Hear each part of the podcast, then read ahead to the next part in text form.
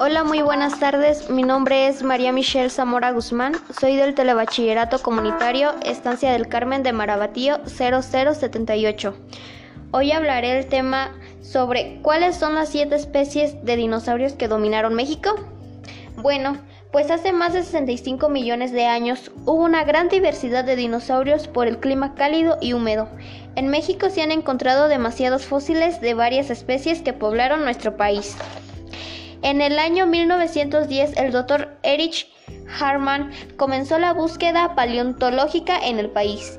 Las siete especies de dinosaurios son Cintarsus, Jorgosaurus, Sauromitolestes, Cryptosaurus, Alamosaurus, Labocania y Centrosauro. Cada especie tiene maravillosas características físicas, así como la altura, su piel, los cuernos y sus distintas capacidades y habilidades para cazar a sus presas.